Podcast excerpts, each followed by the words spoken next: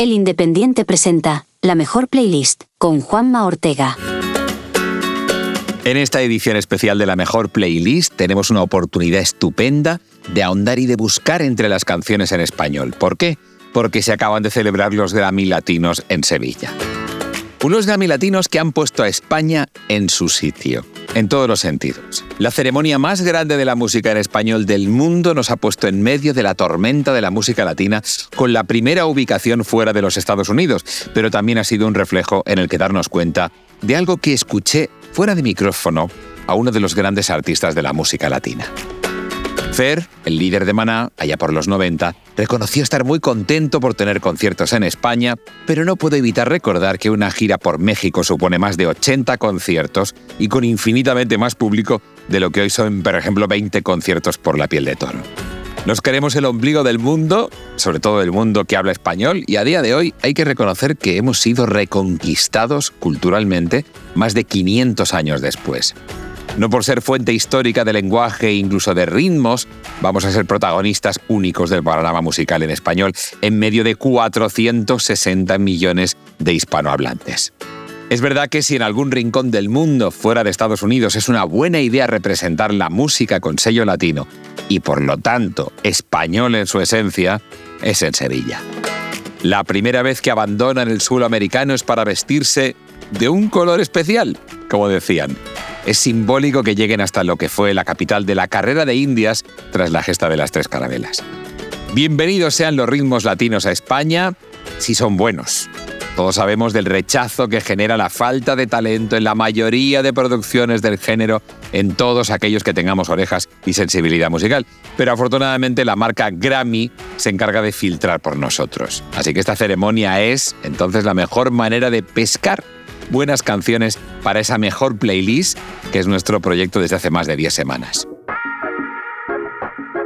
Comencemos por el escenario.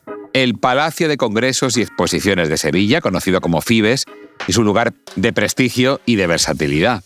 Ha acogido desde cumbres de líderes europeos y de la OTAN hasta los premios Goya de 2019 y lo más parecido, los MTV Europe Music Awards.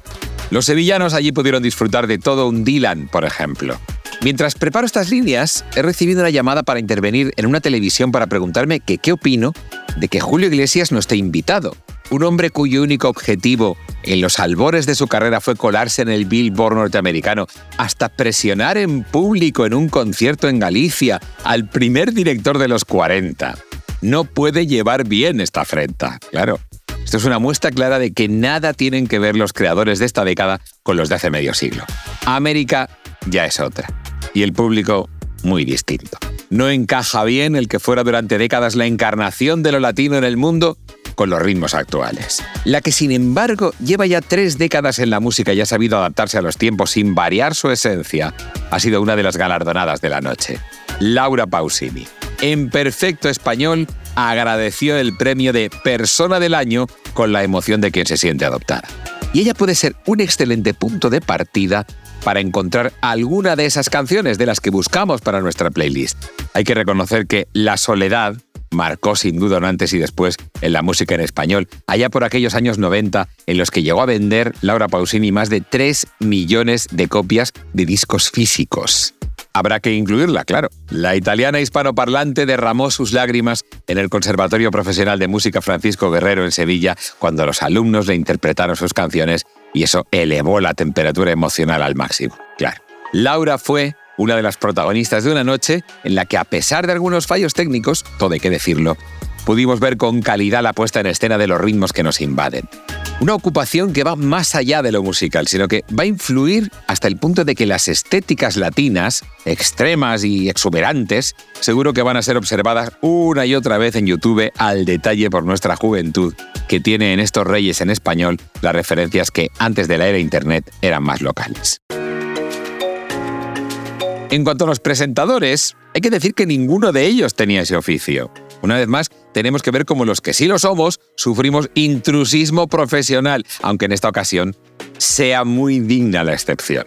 Hay una creencia muy extendida de que cualquiera puede ser presentador si es famoso, es actor, aunque la papeleta estuvo muy bien resuelta por los conductores de la ceremonia. Paz Vega, la sevillana, supo darle emoción a cada introducción. La protagonista de Lucía y el sexo, por el que ganó el Goya la actriz Revelación en su tiempo, ha trabajado incluso en Hollywood.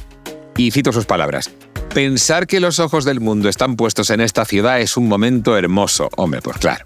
Roselyn Sánchez, la otra presentadora, actriz y cantante puertorriqueña. Ella ya tiene su máster como presentadora con cinco ceremonias a su cargo. Ah, se le escapó que le viene pequeña a Sevilla cuando dijo, es más pequeño de lo que estamos acostumbrados, pero es lindo porque nos da mucha complicidad. Vale, vale, recibido. El poderío de las plataformas de vídeo, que está claro estos días, se escenifica con Dana Paola, cantante mexicana, sí, pero seguro que viene por Élite de Netflix.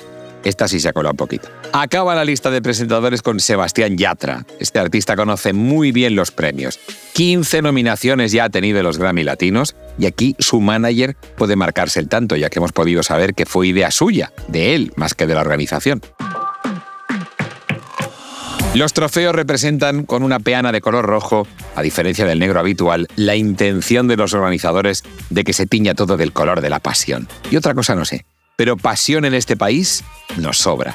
Y somos una buena cuna para que nazca. Bueno, entremos ya en la gala. Las principales categorías de las más de 50 que hay son las que atraen toda la atención, claro. Vengan, nos lanzamos directos a la que más interesa. ¿Cuál piensan los señores Grammy que es la mejor actuación, mejor dicho, la mejor canción latina de 2023? Los favoritos y nominados eran Acróstico de Shakira, Amigos de Pablo Alborán y María Becerra, de todas las flores de Natalia Lafourcade y el premio fue para Shakira BZRP Music Sessions volumen 53 de Bizarrap y Shakira. Pues a ver, meter esta canción vengativa entre los grandes temas de The Beatles, Elton John o los grandes artistas de nuestra playlist puede levantar, con toda la razón, alguna ampolla. Me reservo el derecho a no incluirla. Aunque ya no es lo que era en cuanto a producto físico, el concepto álbum sigue siendo fundamental para aquellos artistas que desean ofrecer algo más que temas sueltos y gozarse dando un discurso musical con sentido. Pues en la categoría de álbum del año destacaron nominaciones como La cuarta hoja de Pablo Alborán, de Adentro pa' fuera de Camilo y de Todas las flores de Natalia Lafourcade. El premio se fue para la triunfadora de la noche, quien portaba uno de los vestidos más extremados de la gala. Mañana será bonito de Carol G.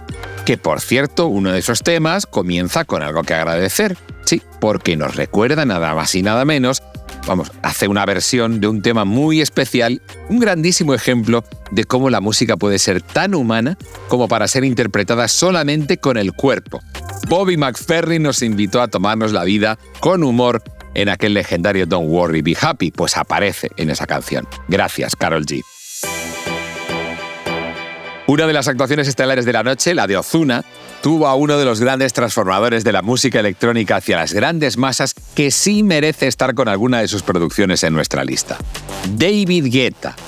De todos los temas en los que ha participado, bien merecedora de estar en la lista está su alianza con Black Eyed Peas en un himno, vamos, que ha hecho bailar a millones de personas en todo el planeta. I Got a Feeling.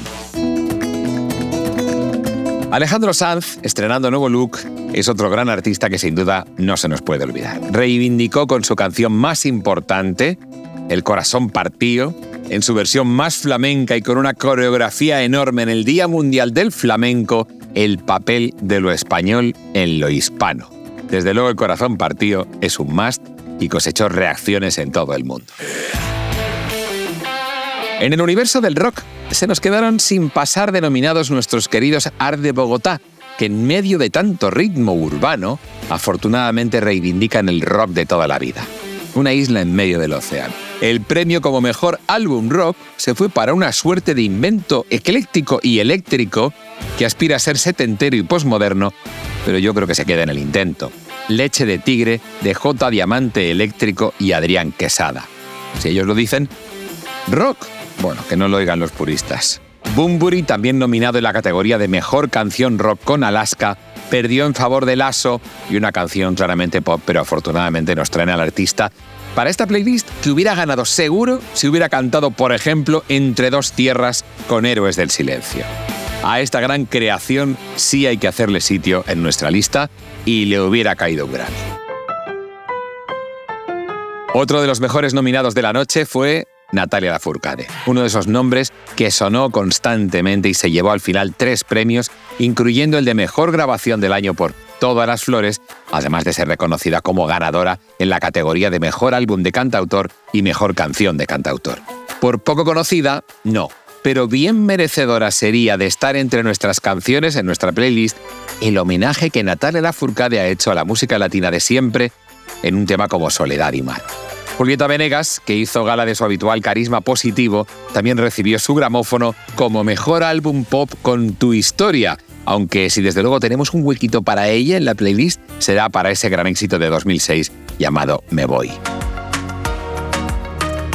En resumen, ha sido una gala claramente americana en la que España se puso en su sitio. Para recibir en la capital del arte y el embrujo a tanto latino que ahora invade nuestras listas, y plataformas y para darnos cuenta de que somos, con todas nuestras diferencias, un país más en medio de todo el universo hispanohablante.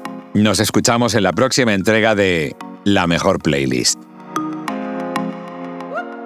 Hasta aquí, La Mejor Playlist. Con Juanma Ortega. Programa producido por adio.fm.